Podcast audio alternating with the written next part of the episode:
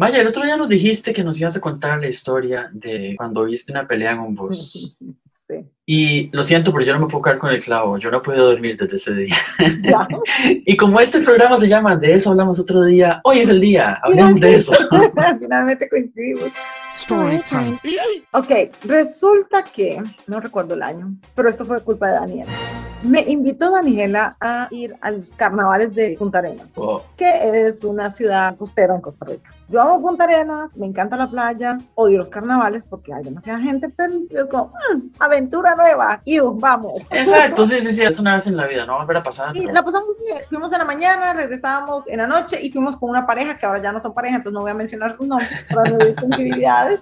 Como les digo, la pasamos bien. Caminamos por la playa, vimos algunas de las cosas, nos comimos un helado, nos topamos con un muchacho extremadamente guapo, lo que hizo que Daniela se paralizara en medio de la acera y yo lo disfrutara mucho. Y ya contamos esa La historia. cuestión es que nos agarró tarde el regreso. Los buses no salen tan común, incluso dentro de un evento tan masivo como es el carnaval. Ajá. Todavía usa a las 7, a las 8, a las 9. El de las 9 era el último. Y nosotros llegamos a las 7 y 50 y habían suspendido el bus de 8. Oh. Había Sí, extremadamente... gente para llenar dos buses. Había demasiada, demasiada gente. Tanto que al final la gente se estaba empujando para entrar en ese último bus. Y nosotros logramos entrar por obra y gracia del Espíritu Santo. Y habían dos asientos juntos y los otros separados. Entonces... La pareja. le dejamos a la pareja que se sentara juntos, ¿verdad? Porque qué raro. Y luego Daniela y yo estábamos sentadas una delante de la otra, pero Daniela estaba en la parte de adentro y yo en la parte de afuera. Ajá.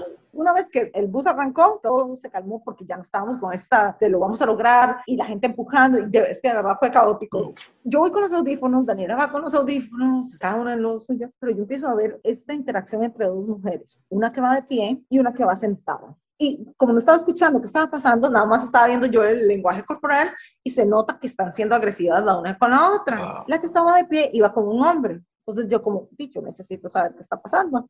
Audífonos fuera. Pero no, tampoco soy tan descarada, nada más le puse pausa sí, sí, sí, escuchando. Y en eso escucho que la mujer que está de pie con el señor le grita a la otra, deja de ver a mi marido entonces. Y yo, ay, que están peleando por este hijo tan feo. y entonces la otra le contesta una ofensa, ¿verdad? Que yo no voy a repetir, Ujú. pero la que está de pie se le abalanza encima, la agarra de arriba y la hace sacada del asiento por arriba del asiento. Claro, en ese momento yo fue como, ¡Ah!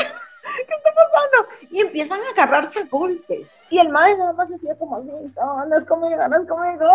Y las doñas, pa, pa, pa, dándose manazos, agarrándose el pelo en medio del bus y todo eso, no sé qué. Y en eso el señor como que le mandó un manazo a la otra señora, no a la esposa de él, ¿verdad? Como que para quitarle la, de encima de la esposa, porque Claro. evidentemente ya para ese punto estaba perdiendo. Entonces en lo que el hombre se mete y golpea a la señora, otro muchacho se levanta para detener al mae y entonces es un pleito ya de cuatro personas, ¿verdad? Pero Pero a ver, lo que estoy pensando es que el bus va suficientemente lleno. Ah, el bus iba lleno, iba Digamos, gente lo de que me pie. decís, el bus va hasta la madre y aún así tienen espacio, me explico, y digan, Ah, pegándole Y la empujones a gente los hacía ustedes. espacio porque nadie quiere que le peguen. Pero la Claro. cosa es que el muchacho que se levanta a defender a la señora venía con el hermano. Y entonces el hermano que venía del otro asiento se levanta también y empieza a volarse todo el mundo golpes.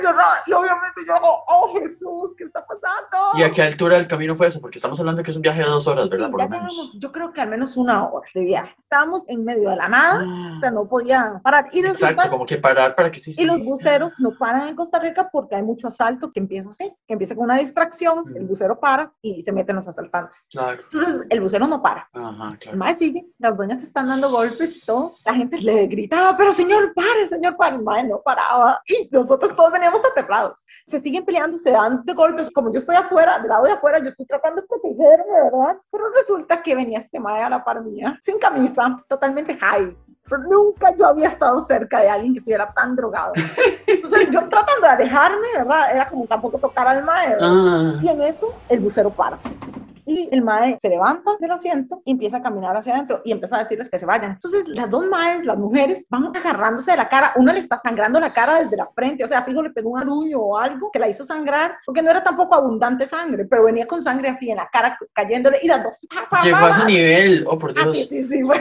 pero se daban y se seguían dando. Entonces, cuando venían a la par mía, una la tira contra mí. Pues claro, yo lo que hago es poner el brazo para defenderme y la tengo aquí. O sea, yo tengo a la madre aquí resistiéndola con el brazo y al tratando de no tocar al hombre que estaba.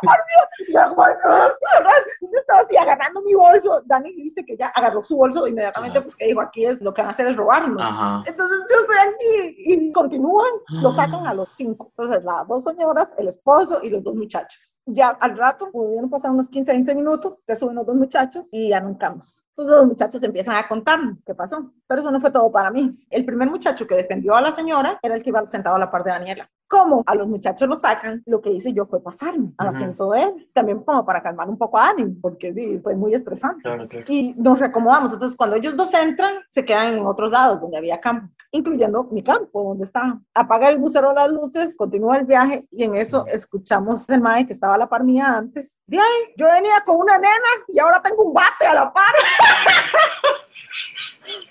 Y yo adelante, porque yo solo me pasé un asiento y yo como...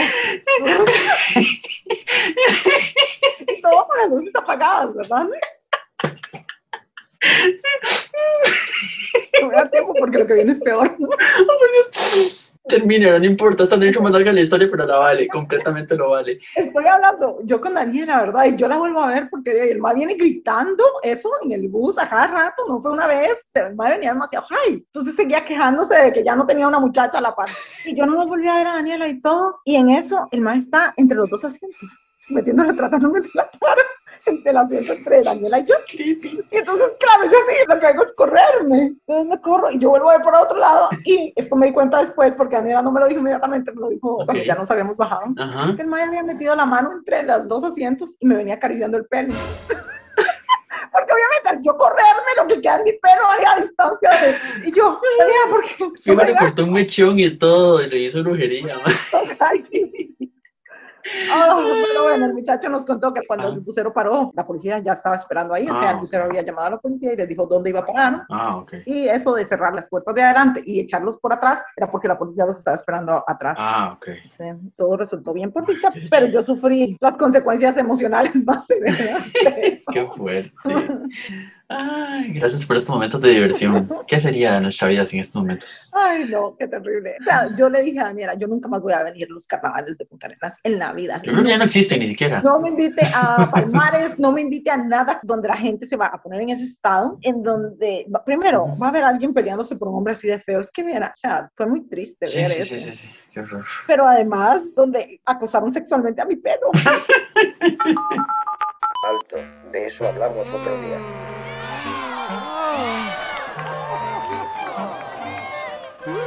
Hola, Mosqui.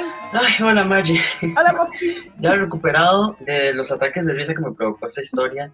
Vamos al grano, a lo que vinimos. ¿De qué hablamos hoy? Cualquier cosa. Hoy vamos a estar hablando de esas cosas divertidas que todavía no hemos hecho. Sí, en realidad, mientras estabas contando la historia, pensé, esto tiene relación con lo que vamos a hablar, porque son esas cosas que uno dice, hay que hacerlas aunque sea una vez en la vida. Y luego nos salen caras. Sí, pero después cuando uno cuenta la anécdota mucho tiempo después y ya se convierte en una anécdota que ya nos podemos reír de ella, uno dice, ¿valió la pena o no valió la pena? Haciendo un balance general, sí, al final todo vale la pena. Sí, sí, sí. Me hace mucha gracia cuando la gente dice, sobre todo lo he visto mucho en las apps de ligue, que mucha gente pone, no me hagan perder mi tiempo. La gente está súper preocupada por no perder su tiempo, porque ya tienen que encontrar la experiencia perfecta, que valga Mira. y además que dure para siempre, ojalá, ¿verdad? Sí, si estuvieran haciendo algo tan productivo. Y de no permitirse el error, ni la experimentación, ni la- cuando eso es parte de la vida y es parte de lo rico justamente y el crecimiento. Exacto. Imagínate qué habría sido de tu vida sin esa experiencia. Usted no hubiera aprendido que no voy a los carnavales. Exacto. Y no hubiéramos tenido esta intro. O sea, gracias a que todo salió bien, me puedo reír y sigue Sí, siendo ah, no, sí, una de esas historias que definitivamente entretiene a todo el mundo. Claro. O sea, Sí, sí, sí. además de que poco a poco creo que me fui volviendo mejor en contarla, Mm. haciéndola mucho más dramática y demás. Claro, sí, eso también es cierto. Aunque fue muy dramática. Pero, lo que hablamos el otro día con los recuerdos, ¿verdad? Que uno va construyendo y le va metiendo más y más y más, entonces cada vez la historia No, no, estos fueron los hechos, pero es la forma, digamos, se potencia, por supuesto. de hacerla graciosa para que la gente que la escuche se ría todo el tiempo en lugar de sentir la ansiedad que yo sentí. Sí, no es lo mismo nada más, como iba sentada dos viejas iban peleando por un hombre. Ah, como la contaste fue como de verdad uno sentía que estaba y yo Sí, sentí también como- se rió de mí como si estuviera ahí. No, es que ¿sabe qué pensé? Cuando usted me dijo que había puesto el puño así, yo dije, llegó el señor del bus y te vio con el puño así, o la vieja te cayó en el puño, no sé qué, y Ah. también te metieron en el enredo. y- Ay, qué miedo. Es que en serio, esas cosas que uno dice, "Ma, se pueden salir de control en cualquier momento y hasta por eso, ¿verdad? Por una estupidez así, ¿verdad? Por algo que se vio mal o lo que sea, ya se puede hacer un enredo más grande. Yo lo que sé es que hubiese sido mucho más tranquilo si yo no hubiese tenido que estar evitando al madre drogado. Eso me hubiera hecho mi vida mucho más Sí, exacto. Si hubiera sido condenada a la par, incluso si hubieran hecho un puño ambas ahí juntas, se hubieran protegido las dos. juntas, por supuesto. Ay, sí. Ay, pero bueno. De eso hablamos otro día. Entonces, hoy, como dije, vamos a estar hablando de esas cosas que no hemos hecho aún, pero que son divertidas y queremos hacerlas. Lo denominamos como en Estados Unidos se denomina el bucket list. ¿Por qué se llama bucket? Siempre he tenido la duda. No tengo idea por qué le llaman bucket list. Eh, Supongo como porque uno mete en un tarrito esas cosas, ¿verdad? Como una lista de las cosas que quiere hacer, pero metidas en un tarrito muy Ajá. dramáticamente a lo gringo. Ajá. Los gringos tienen muchos tarritos. el swear jar, para cuando dicen vulgaridades, entonces poner una... Y esto que dice nada más, dice, se trata de dos palabras en inglés que no tienen mucho sentido si las traduces literalmente, pero que se trata de eso, de la lista de metas que quieres cumplir, experiencias que vivir, los sueños que deseas volver a realidad antes de morir. Si alguien de nuestro público sabe por qué, de dónde, cuál es el origen de la expresión bucket list, por favor, cuéntanos. Sí, lo que sale es como el significado, pero no el por qué. Ujú. Sí, ¿te acuerdas que en algún momento pensamos en hablar de esos temas de sueños y metas de vida y eso? Ujú. Yo pensaba, una de dos, o este tema se nos vuelve muy existencial, o como hemos hablado en otros episodios, eh, también hay muchos factores, ¿verdad? Externos incluso que influyen en eso. Ahora, estos sueños son como más puntuales, ¿vos crees que responden como a la misma lógica como de las expectativas o no? Es que es casi como una fantasía, ¿no? Yo siento que empiezan como una fantasía, un Exacto. sueño utópico que después uno dice, ah, Sí, podría ser. es algo aspiracional, no, no lo veo yo mucho como existencial, sino más bien aspiracional, porque no es algo que... Ah, Es, es gracioso porque encontré de dónde viene bucket list. Resulta que hay una frase en inglés que es kick the bucket, que significa morirse. ah, patear el balde, claro. Es más como esta lista de, uy, yo quiero hacer esto antes de morirme, Ujú. pero no es que me voy a morir si no lo hago. Ah, sí, por supuesto. Entonces no es existencial, no es Ah, como... Mi vida no tiene sentido si no lo hice. Ajá. graduarme de la universidad y ser una profesional porque no Claro. sé cómo vivir conmigo si no lo hago, que es algo real que me pasó a mí. Este, Entonces, sí, viene, viene más de ahí, de, de lo que queremos hacer antes de morir por puro gusto. Tiene sentido. También siento que va muy relacionado con esta ilusión infantil. No sé si es a partir de que uno entra al sistema educativo o a partir de qué momento es que a los niños se les empieza a plantear la pregunta, ¿usted qué quiere ser cuando sea grande? Y siempre los niños tienen estos ideales de, ya sea, o las profesiones que están como súper consolidadas, las profesiones que ellos ubican como una profesión, quiero ser médico, quiero ser abogado, quiero ser ingeniero, Astronauta. quiero ser, ajá, o esas cosas que es como para hacer el bien o para tener una labor noble en la vida, quiero ser veterinario, quiero ser policía y ser héroe y salvar vidas, quiero, quiero ser bombero. Y ser el héroe y apagar los incendios. Sí. Y un poco por ahí es donde se empiezan como a crear esos sueños. Ujú. Esas cosas son así como más ideales, como más de "Ah, esto sería lindo hacerlo. Hay una frase, no sé de dónde es, si es como de sabiduría popular o de alguien que la dijo. Tres cosas que todo ser humano debería hacer. Tener un hijo, plantar un árbol y escribir un libro. De hecho, hay un sketch de la Luthier que en broma lo confunde todo. Entonces dicen, Es tan hermoso poner un hijo. Tener un huevo. Tener un hijo. entonces por eso como que lo dije lentamente para decirlo bien, para que no me pasara de Luthier. Pero sí es eso, tener un hijo, escribir un libro y plantar un árbol. Pero bueno, sí, esa frase es como más de, de delegados para la posteridad, digamos.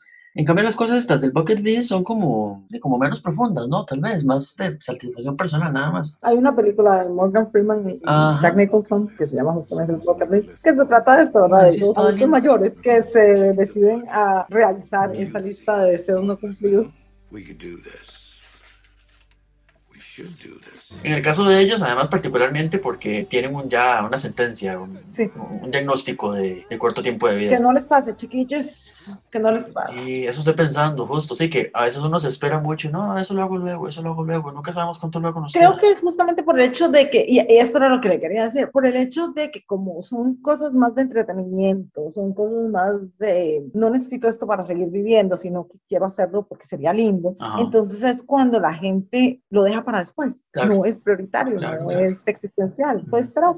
Entonces viene el momento en donde tenemos 60, 70 años y es como, uh, ve, no me acordaba que esto era algo que yo quería hacer. Ujú. O que por A o por B las circunstancias de la vida cambian y entonces ese sueño que tal vez decíamos, no sé, si es un deporte extremo, por ejemplo, cuando estaba joven tenía las posibilidades físicas para hacerlo y ahora no. Claro, las circunstancias cambian uno no sabe cómo le van a cambiar las circunstancias en cualquier momento. Sería entonces lo mejor, lo ideal, aprovechar que si en este momento tengo todas las posibilidades a mi favor, es el momento de hacerlo ya, o igual me espero y lo dejo jugándomela ahí, ¿verdad? Es complicado. Yo creo que cuando uno se enfrenta a la decisión de tomarse una de estas libertades y hacer algo que ha estado en sus sueños versus ponerlo en contra de la realidad y de lo que el, el deber ser, el deber ser que tanto nos mata los sueños, ¿verdad? Entonces me pregunto, alguien que quiera hacer algo arriesgado, pero tenga una familia con un bebé de dos, tres años y diga, "Mm, yo quiero hacer esto, pero es que me la puedo jugar, o sea, es Mm, corro claro. riesgo de muerte, Claro. aunque sea seguro y aunque lo hayan hecho millones de personas, también ha habido accidentes, entonces me la juego o no. Y, ay, no sé. O en muchos casos, igual, donde la- cumplir ese sueño implica hacer una inversión económica sustancial, y pues si ya tenés una necesidad mayor que es una familia, una crianza de un hijo, o tu propia subsistencia diaria, decir, bueno, pues primero lo primero. Exacto. Pues también verás sopesar siempre esas cosas.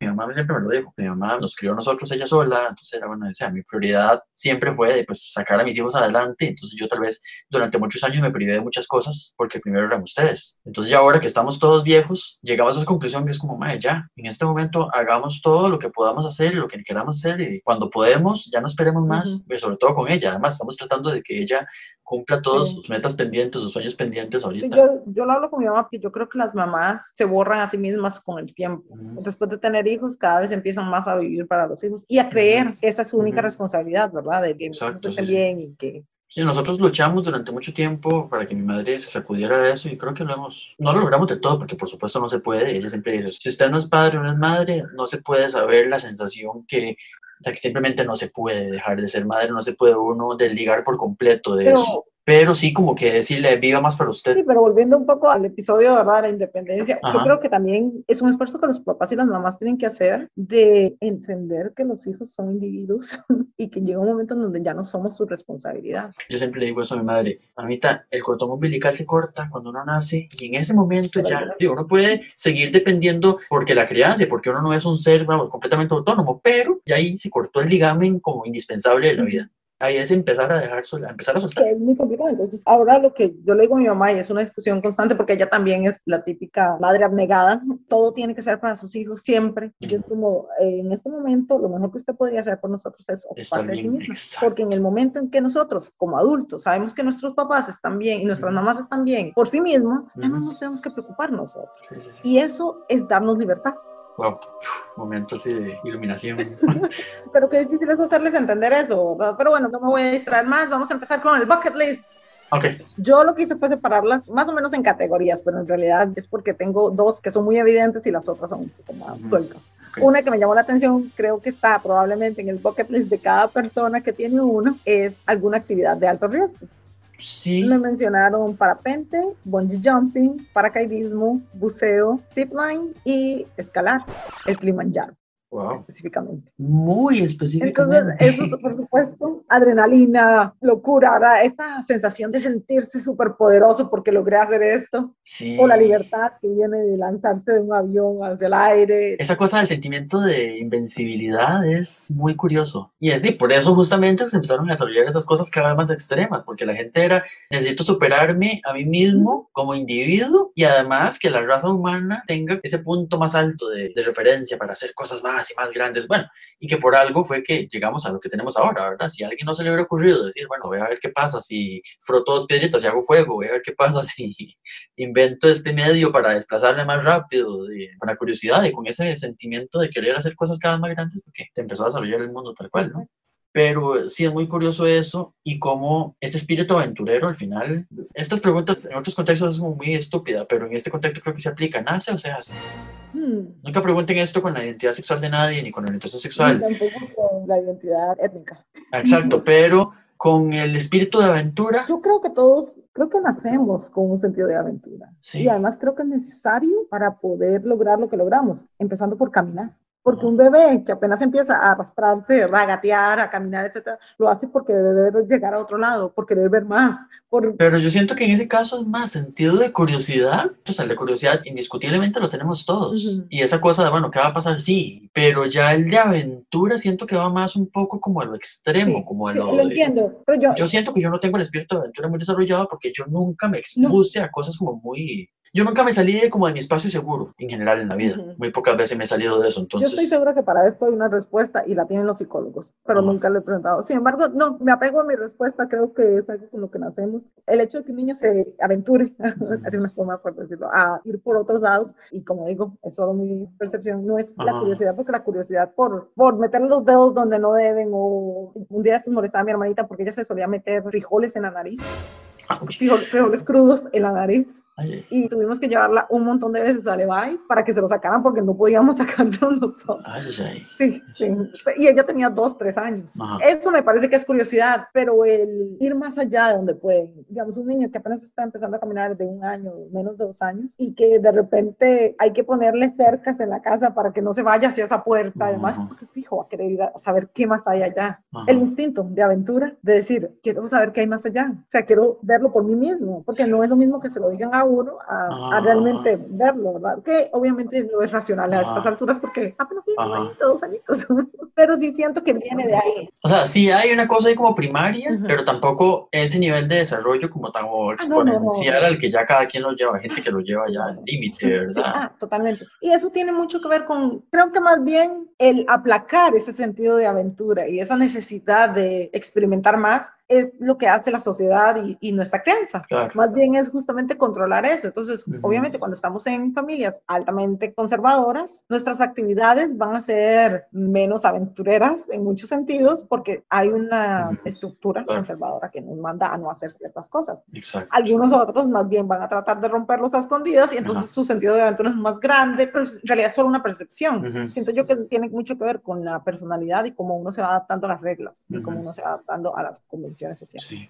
Yo de ese tipo solo tuve una sola respuesta, me parece muy curioso. Creo que mis amigos no son tan aventureros como los tuyos, al parecer. Y fue paracaídas. Ahí hubo una coincidencia con paracaídas. Yo lo único extremo que he hecho es bungee y no sé si haría otra cosa. Y lo volvería a hacer, volvería a hacer bungee. Sí, sí, o sea, como lo conté el otro día, no fue, o sea, fue buena experiencia. Tampoco era algo que yo hubiera soñado toda la vida con hacer y que lo tenía en mi lista ni nada. Pues Ujú. se dio en el momento y yo dije, vamos, démosle. Todo bien, iba todo bien hasta que llegué al punto ahí donde, donde uno tiene que saltar. Ahí me asusté un poquito. Vértigo. Vieras que no es vértigo, o sea, no es un miedo desmedido, pero sí le tengo un poco de miedo a las alturas. Por ejemplo, la primera vez que salté un trampolín también me pasó lo mismo. Ujú. Ya una vez que me empezaron a decir como, no, que ya, si no salto la vas a empujar. Y entonces dije, bueno, ya no, me tengo que mandar, ni lo voy a pensar mucho. Y una vez que salté fue como rico y dije, creo que sí lo volvería a hacer. Ujú. Pero ahorita, digamos, como planteármelo, decir, hoy sí, lo tengo pendiente y tengo que hacerlo, no. Y tal vez paracaídas, se me ocurre que puede ser bonito. O alguna en la que yo diga, sí estoy como muy sujeto. Ujú. Por ejemplo, canopio, alguna cosa de esas sí la haría, sin ningún problema. Ujú. Pero así como que yo diga, tengo el súper espíritu No aventurero. ¿Sabes cuál? Tal vez me gustaría eh, viajar en globo. Lindísimo, me parece. Sí. Creo que solo tengo una amiga que lo ha hecho y ahí no conozco a nadie. Sí, de hecho, cuando fui a Turquía, estuve averiguando, ¿verdad? Porque está esta región de Capadocia que es famosa por eso, por los viajes en globo, pero está carísimo. Sí. Ah, sí, sí, yo dije, lo siento, no hay plata, no hay presupuesto, por más única experiencia en la Nunca, vida. nunca va a entrar en mi presupuesto. sí, no. sí, sí, habrá otra oportunidad, pero bueno, será para después. Bueno, a mí voy a confesar algo. Yo no tengo un bucket list. Tengo una lista de un montón de cosas que quiero hacer, pero es porque yo quiero técnicamente hacerlo todo. Cada vez que alguien me dice esto existe, yo es como, "Ah, yo quiero. Ay, sí. Yo todavía soy esa chiquita de dos años que necesita ir al otro lado de la puerta porque Ah. saber qué hay allá en todas las cosas. Entonces, claro, cuando la gente me empieza a decir parapente, bungee jumping, paracaidismo, buceo, Sí, yo como, parapente ya hice. Y yo, yo quiero hacer bungee jumping, yo quiero hacer paracaidismo, yo quiero hacer buceo. o sea, realmente, creo que escalar no me atrae tanto, pero solo porque requiere demasiado esfuerzo físico y real preparación. Sí, ah, bueno, perezosa para eso. Pero me encantaría también poder hacerlo. Lo que pasa es que no sé si está en, no creo que esté en mis, mis capacidades, digo, no las actuales, no sé si en el futuro. solo parapente has hecho, de esas. Solo parapente hecho. ¿Aquí en Costa Rica o allá? Allá en Costa Rica, en, en el volcán, Kirazú. Qué chido, no sabía qué decían. No en el volcán Volcán, pero sí en Sí, esa sí, cerca. Ajá. No, yo pensaba que era como más como en las playas y eso, que hacían eso. Se hace mucho en las playas, pero yo lo hice en la ciudad. Qué De chido. hecho, hice un video para una organización y todo Qué de cool. mis otras dos compas que también estaban haciendo. En el video aparecen ellos dos y aparece también un plano subjetivo. Esa soy yo. Con la cámara grabando todo bueno. arriba. Fue muy divertido. Es una sensación diferente, pero obviamente uno va con alguien. Ujú. Porque para hacer cualquiera de estas cosas solo hay que certificarse. Y esto también cuesta mucha plata y mucho tiempo. Pues sabes que ahora que lo pienso, cuando salté a Bungie me dieron un disco con un video, creo. Ujú. Y nunca lo he visto. No, Sé que lo tengo por ahí, pero nunca lo he visto. yo se lo enseñaría a todo el mundo. Tal vez si me siento a verlo me digan a hacerlo de nuevo, ¿será? Sí, porque ahora ya lo va a ver con otra perspectiva también. Y ahora que estoy pensando, ahorita que dijiste, no es necesariamente escalada, pero... Ok, definamos escalada. Yo por escalada pienso en más de pared, así ya como Ajá, alpinismo más, una cosa ya como más extrema, o rapel, Más ese tipo, digamos. Tom Cruise en Misión Imposible. Exacto, sí, digamos, ya con arnés y con zapatos con puntas y eso, y que ya son esas, las paredes imposibles. Sí. Cuando dijiste, por ejemplo, escalar el Kilimanjaro, más bien pensé en subir en, en caminata, ¿verdad? Subir la montaña.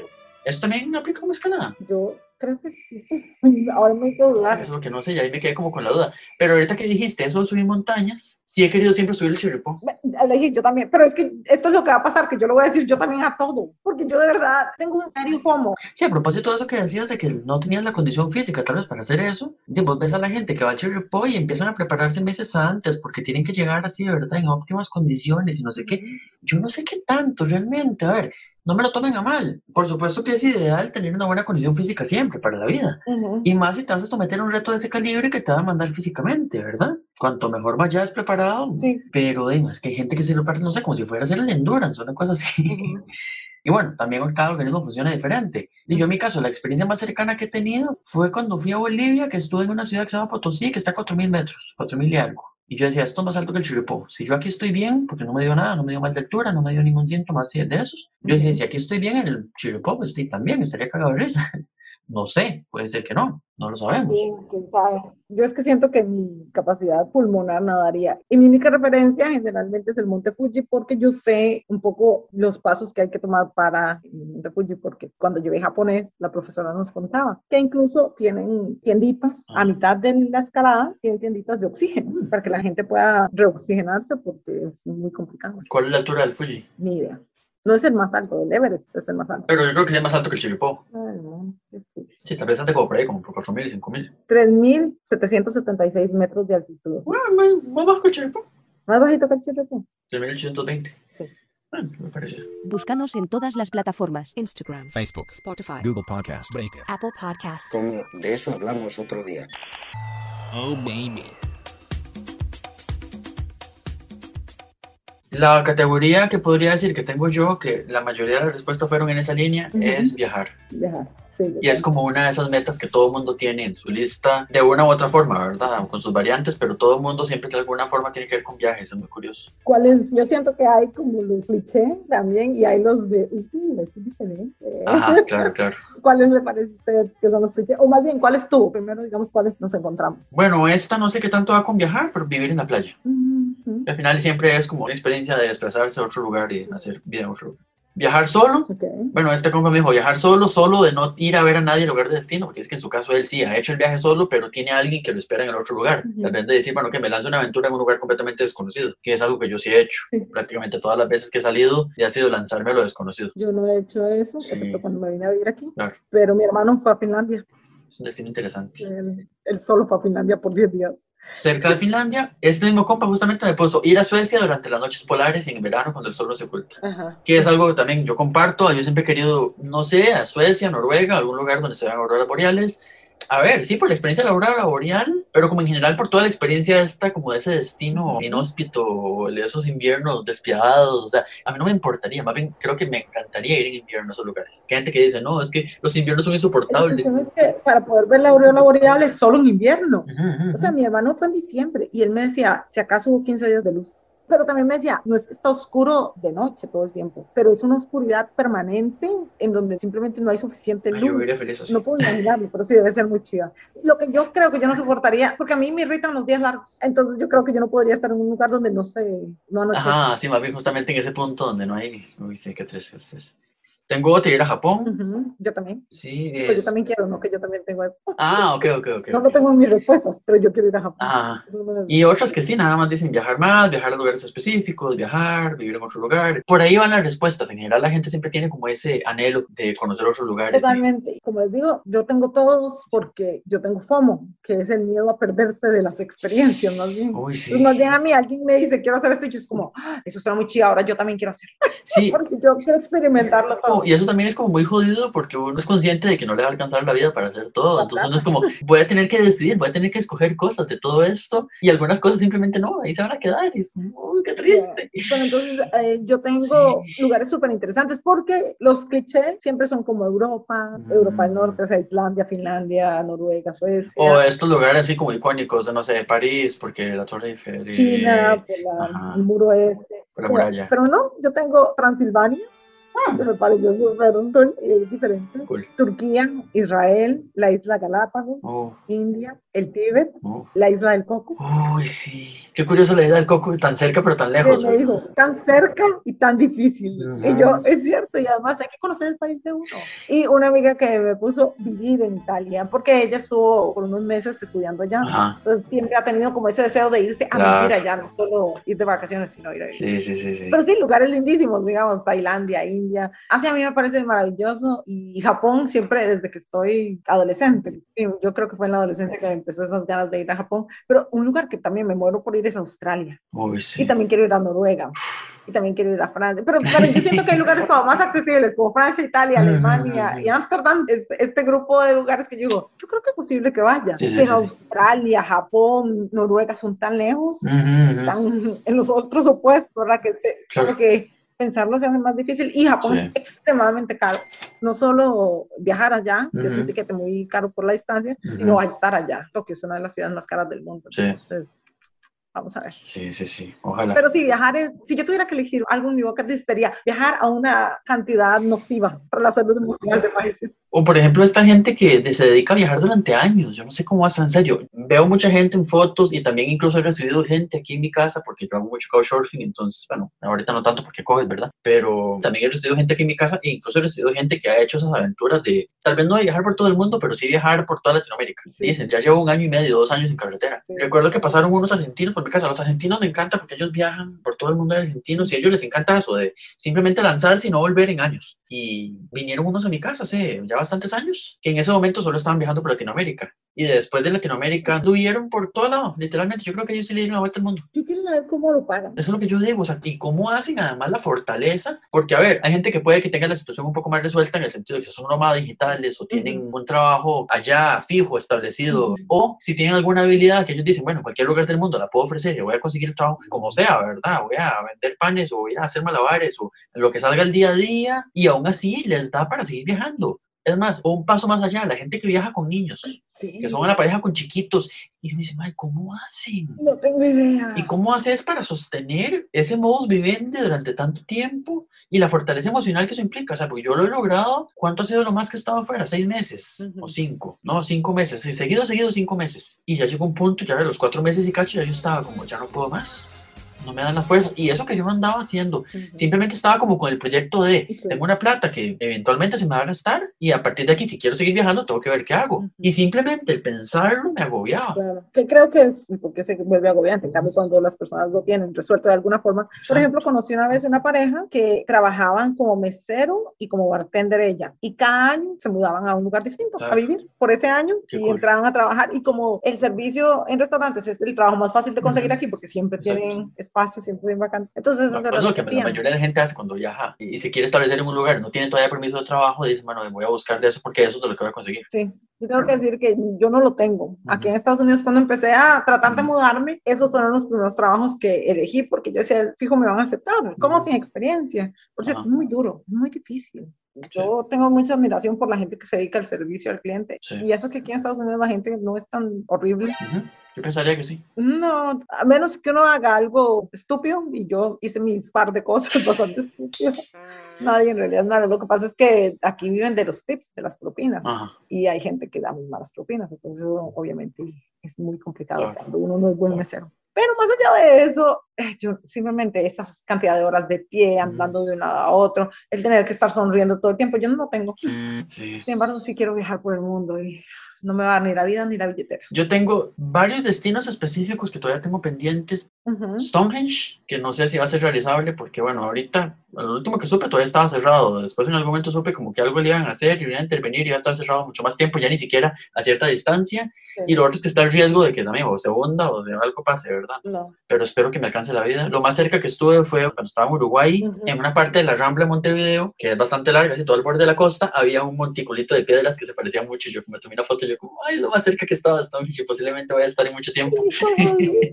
Eso, y siempre he querido ir a Ushuaia desde que estaba chiquito. No sé por qué, cuando me enteré que ese lugar era como el lugar más austral, así, el que se podía llegar al fin del mundo, sí. había otra ciudad ahora, eh, del lado chileno, Ok. que en ese momento no se catalogaba como ciudad, pero que ahora sí ya se cataloga como ciudad y está mucho más al sur que Ushuaia. Entonces parece que es el nuevo lugar más austral del mundo. Mm, Creo que es Puerto Williams, se llama. ok. Entonces, bueno, cualquiera de esos dos lugares quiero ir. Lo que me parece curioso es que usted tiene actividades, o sea, no es tanto como, uy, yo quiero ir a este lugar, sino Ah. quiero ir a este específico Ah. Yo tengo eso respecto a, a los sentimientos de las experiencias. Por ejemplo, a mí me pasa con la música que a veces yo digo, "Mm, esta canción me transporta a estar en el camino manejando en California. Entonces, como, "Uh, ahora yo quiero hacer eso, ahora quiero ir a California, pero para poder poner el- a la canción a todo volumen y manejar por la costa mientras veo el mar en el horizonte. Y es esa sensación. Y eso es otra cosa que mucha gente tiene en sus listas. Mucha gente evoca, por ejemplo, el lugar donde se grabó tal película, tal serie, o el recorrido que hicieron Telma y Luis, por ejemplo, el que hicieron en tal. Es una reconstrucción de la experiencia. Bueno, este libro que se volvió película con Julia Roberts, Eat, Pray, Love, Ajá. hay toda una industria detrás de ese libro en donde grupos se encargan de hacer Reproducen todo. eh, el- la reproducción de esto y cobran para uno hacerle la vida más Por fácil. supuesto, y fijo, cobran y carísimo, recrearle claro. todo. Y un montón de mujeres que lo pagan porque se autocuidado y auto... Y esa esperanza de encontrarte a Javier Bardem en la India. Sí, no va a pasar. Eso solo le pasó a Penélope.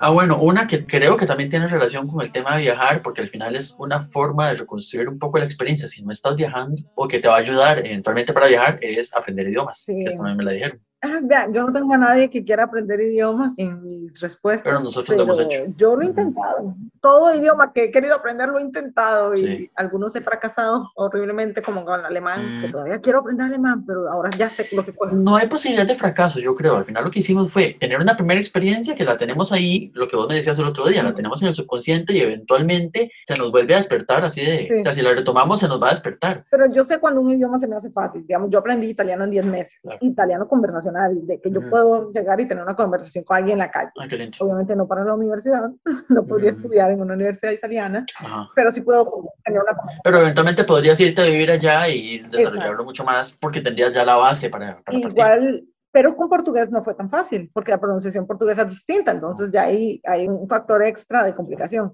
El francés es imposible de pronunciar, sin embargo, yo francés leo un montón. Yo puedo leer bastante francés, mucho más de lo que puedo decir, porque la pronunciación es el infierno. Yo no entiendo qué les pasó en el cerebro a ellos para hacer eso. Un día esto mi mamá me estaba diciendo, yo no entiendo por qué el inglés es como tan extraño. Que, por ejemplo, el francés es súper fácil. Y yo, mami, ¿cuál francés escuchó usted? O sea, ellos tienen una palabra que tiene como 50 letras y dicen dos.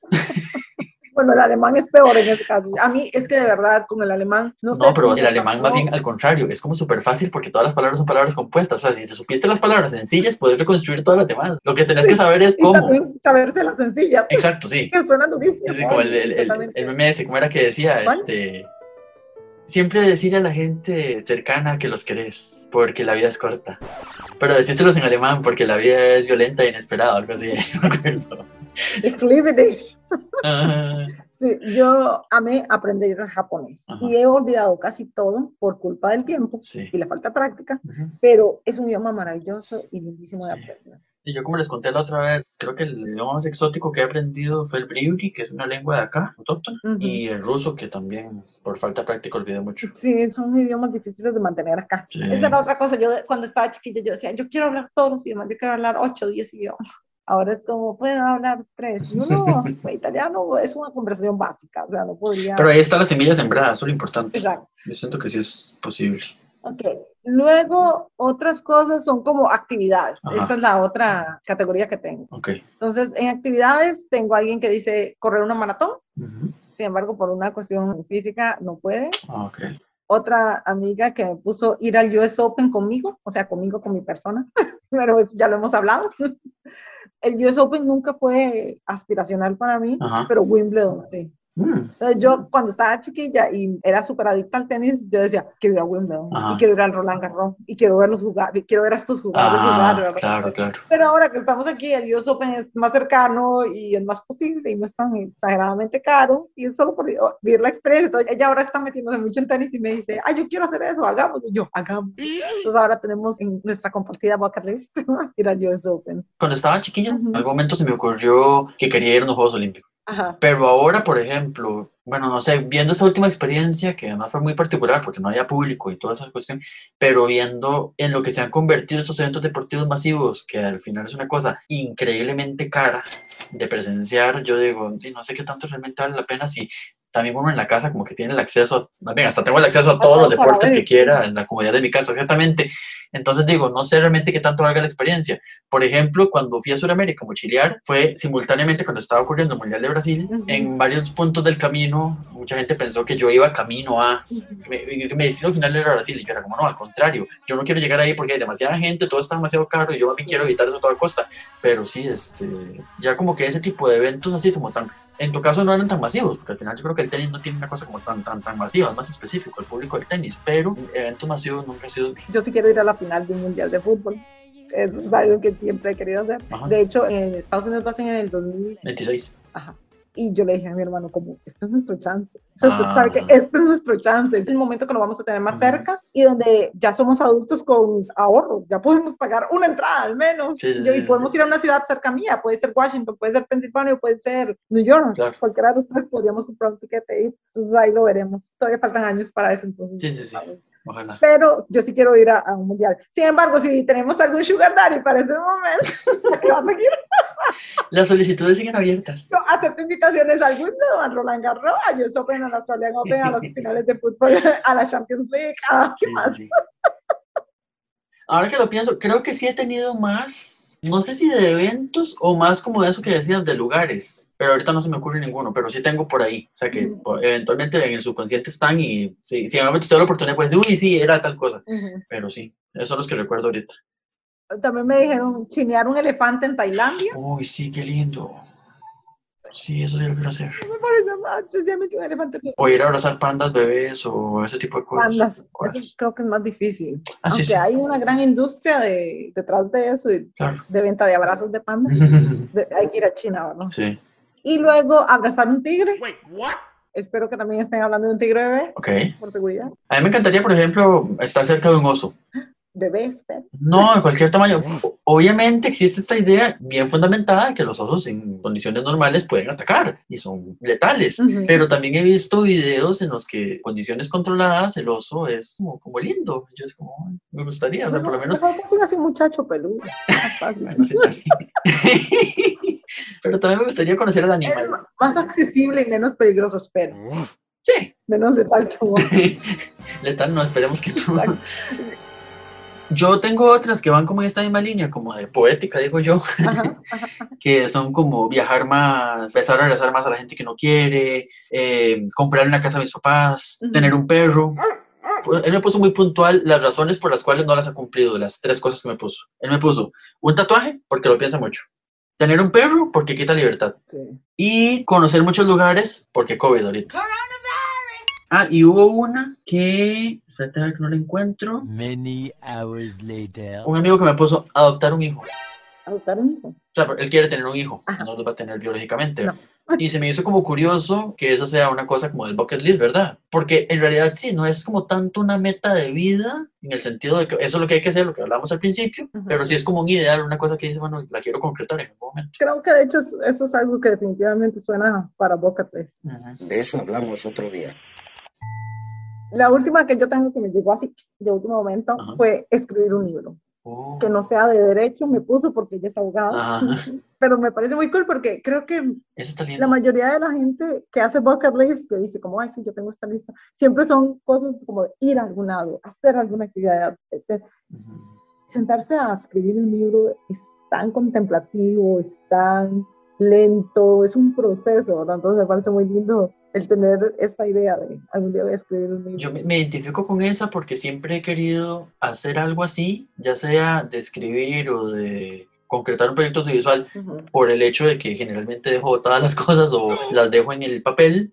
Podría decir que esto, por ejemplo, es un primer gran proyecto que estamos haciendo y que por fin lo estamos concretando y que ya, pues, ya vemos cuánto, 22 capítulos ya. Y sí, yo creo que ya es algo que ya puedo decir, bueno, ya, check, pero tengo ahí, tengo borradores de guiones que nunca he terminado, tengo borradores de cuentos que nunca he terminado y siempre he querido en algún momento terminar algo de eso y decir, bueno, aunque sea una de esas cosas, publicarla o realizarla si es un audiovisual o algo así. Sí, yo también Puede tengo ahí también. una lista de carpetas en mis discos duros portables Sí. con proyectos. Work in progress. Sí. Bueno, no sé, también son cosas como que ahora me pongo a ver y yo es como, la idea era linda en ese momento, pero ahora ya tal vez no soy esa persona. También, claro. Sin embargo, desde que vine aquí, sí he querido hacer algo que tenga que ver con inmigrantes y siento que si yo le pusiese de verdad a establecer el proyecto, encontraría el financiamiento, Ajá. porque aquí hay muchas organizaciones de inmigrantes que les gustaría dar visibilización, pero implica trabajo y, y ahorita estoy trabajando en salir de mi depresión y demás como para ponerme a hacer Sí. ese tipo de Y cosas. tal vez ahorita ya como que pase esto un poco la situación y ya haya una, sí, no sé, como otras bases en las cuales desarrollar proyectos. Y Yo creo también creo que es importante aprovechar la coyuntura, ¿verdad? Ujú. Ah, Porque a también, veces uno deja pasar el momento. Yo creo que la gente que se ha hecho famosa en TikTok Ujú. en este momento justamente aprovechó la coyuntura de estar todo el mundo encerrado, Claro. Pasando más tiempo eh, viendo, consumiendo en redes sociales y Claro. entonces sí, ahora hacen miles de miles de dólares gracias al tiempo en encierro que tenemos todos. que- Ujú. Y se trata de eso, se trata de aprovechar también el contexto y la coyuntura actual para poder hacer las cosas. Sí, Como le digo, hay cosas que yo digo, ah, ya esa no soy yo, porque ya esa coyuntura donde esto era posible pasó. claro. Así que no dejen ir sus sueños, niños, y pónganle cuando toque. El tiempo sí es importante, el momento sí es Sí. importante. De hecho, como dicen, timing is everything. Como acabo de recordar otra del Luthier. No perdamos más tiempo porque como bien dicen en inglés, time is money. El tiempo es un maní. Para terminar, tengo un par de cosas que no sé si entran en alguna de estas categorías, pero son cosas muy, muy, muy concretas y muy raras. No sé si, no sé si son raras realmente, pero son como más específicas y que tal vez, no sé, random, que tal vez la gente diría, no se me hubiera ocurrido eso. Pienso en dos en particular. Una, siempre he tenido pendiente en mi lista de películas por ver, ver una película de Marilyn Monroe. No sé Oh. por qué nunca he visto una película de Marilyn Monroe. Y siempre he querido ver una. Es que no sé, o sea, hay un par que son como más o menos conocidas. Bueno, la de la escena esta típica del vestido, la de dos Adanes Bueno, y una es, Eva. una, es una entrevista. ¿No? O sea, es, una red carpet. No, fue una película. La del vestido. Sí, es una escena de una película. No sabía yo. Que la madre, no sé, el personaje está ahí, ¿verdad? Saliendo del metro, una cosa así, y justamente se para ahí encima de la, de la valla de ventilación y Yo no sé si después la habrán reproducido para otros filmes, me imagino que sí, porque por algo sí es famosa, pero, pero sí es una escena de una peli. O bueno, igual la misma escena esta también de la canción esta de los diamantes. O sea, hay cosas que uno conoce de ella porque fueron justamente las cosas que le hicieron icónica. Pero más allá de eso, parece como que ella nunca se le consideró como una actriz buena por su talento como actoral, más allá que por su belleza. Siempre se le encasilló en eso, pero parece que era muy buena actriz, o buena por lo menos. Y siempre he querido, Yo tengo mis conflictos con las actuaciones de esa época porque me parecen un poco too much. claro, sí, sí. Sí, porque era de estilo, bueno, además. pues sí. No sé, pero. Sí, o sea, siempre- no sé, siempre he querido como, tengo pendiente eso y decir, bueno, que ya por lo menos puedo juzgar por mi propia cuenta si ella era buena o no era buena, o si era más allá que una cara bonita, o lo que sea. Aparte me gustan las pelis de época, pero lo que sí es que son un poco difíciles de conseguir. No sé si alguien sabe dónde puedo conseguir películas de Marilyn Monroe, dónde puedo verlas, por favor, cuéntame. DM, slide my DM. Sí. Y lo otro es una cosa muy específica, muy rara. Cuando estaba en Ciudad de México, siempre quise hacer el recorrido en el metro por todas y cada una de las líneas y de las estaciones. Y ojalá en un solo viaje. O sea, literal, meterme, recorrer una línea de cabo rabo y luego hacer otra conexión y hacer la otra y no salir, salvo que fuera inevitable salir. Pero idealmente no salir. Entonces yo decía, eso tiene que ser, yo tomar todo un día, ojalá un domingo, ya que no sea demasiado transitado, Ajá, ajá. irme prácticamente como con el boleto y una cosa así, para que no me roben, ¿verdad? No me pase nada si estoy en una zona muy peligrosa y dedicar todo el día absolutamente a eso, prácticamente, porque no sé cuántas horas voy a durar, ¿verdad? Haciendo recorrido. Nunca pude hacerlo, nunca. Todas las veces que fui, nunca pude hacerlo. No sé por qué siempre había alguna cosa que me, que me detenía. Principalmente la cosa era que me levantaba tarde los domingos.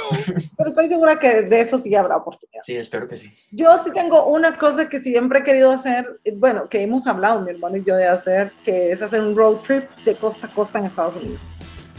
Siempre era como, ay, sí iba a hacer eso algún día, algún día, pero no era posible porque cómo vamos a estar aquí yendo de un lado a otro, toda, toda la inseguridad, eh, no saber, etcétera. Pero ahora que yo vivo aquí es como, "Mm, ahora es más posible, no solo porque yo estoy en una de las costas, entonces podemos ir hasta la otra, sino porque ya ahora yo sí sé cómo funcionan las cosas, o sea, ya ahora yo sí sé cuáles serían los mejores caminos o cuáles serían los estados que hay que evitar, definitivamente no pasar por y Arizona. Este, Y además tenías vehículo ya también. Exacto. No tendrías que estar pensando, tengo que conseguirme un vehículo, tengo que ver cómo hago. Cama, si uno va de turista, es como, bueno, tengo que rentar un carro, o tengo que comprarlo solo para eso, y después tengo que ver cómo lo vendo, o las complicaciones que eso va a traer, no, ya estás ahí, Sí. ya tenés el vehículo, ya, como ya tienes el conocimiento.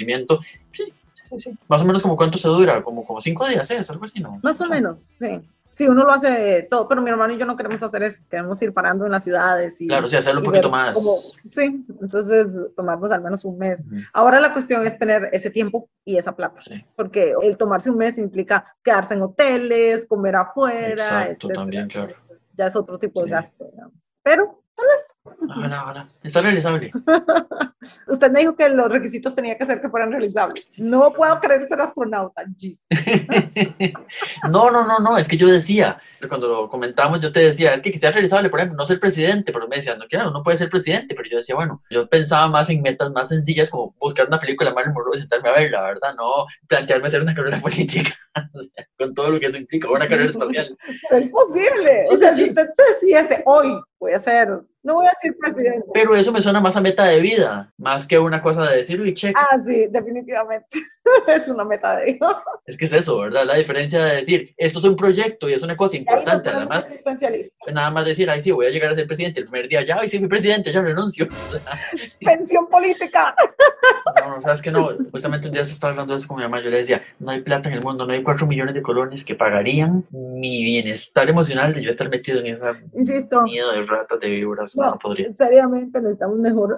Voy a hacer un llamado a los chicos que nos escuchan y a las chicas que nos escuchan. Necesitamos mejor gente, gente con ética y con mejores principios en política. Pero eso hablamos el otro día. No se desanimen. No está pasando porque la gente justamente no quiere. La gente que lo tiene no quiere ir a contaminarse ahí. Exacto. Ay, No, no es, no es que no se quiera contaminar, es que realmente es complicado, porque para poder llegar ahí hay que hacer cosas que... El mismo no sistema te- la- te empuja, El, el claro. sistema lo arrastra uno. Sí, sí, Es sí. muy, muy complicado. Pero la única forma de terminar con ese sistema es eligiendo mejores personas. Ujú. Es un círculo vicioso.